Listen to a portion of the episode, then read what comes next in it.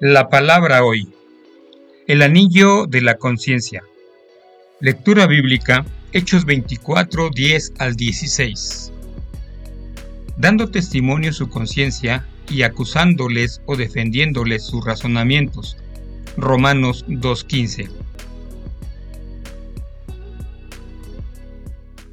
Hay un relato de un príncipe de Oriente que recibió de un mago un anillo con diamantes, rubíes y perlas. Ese anillo, le dijo el mago, tiene más valor que las hermosas gemas con las que está adornado. Descubrirás que tiene una rara y mística propiedad. El príncipe pronto encontró que cada vez que tenía un mal pensamiento o que cometía una mala acción, el anillo le oprimía el dedo causándole un gran dolor.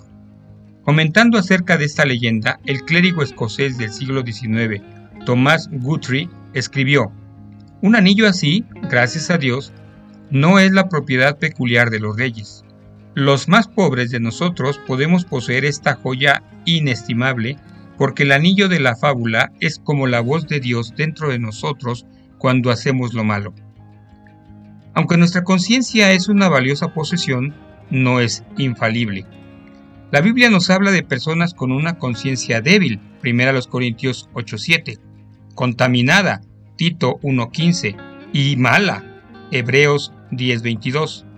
Los hay incluso que tienen cauterizada, 1 Timoteo 4:2, a tal grado que el pecar de manera constante y persistente ha permitido que pierdan su sensibilidad acerca del mal. El salmista declaró, En mi corazón he guardado tus dichos para no pecar contra ti. Salmo 119.11. La conciencia ha de ser conducida por la palabra de Dios si ha de ser fiable como advertencia del mal. ¿Tienes una conciencia recta? Autoanalízate y pregúntate si estás dejando que esa conciencia sea guiada por Dios y su palabra. La conciencia es una guía segura cuando ella está guiada por Dios y por su Santo Espíritu. esta noche Dios conceda descanso a tu cuerpo, tu alma, tu espíritu, y si lo permite el día de mañana, por aquí nos escuchamos. Que Dios te bendiga.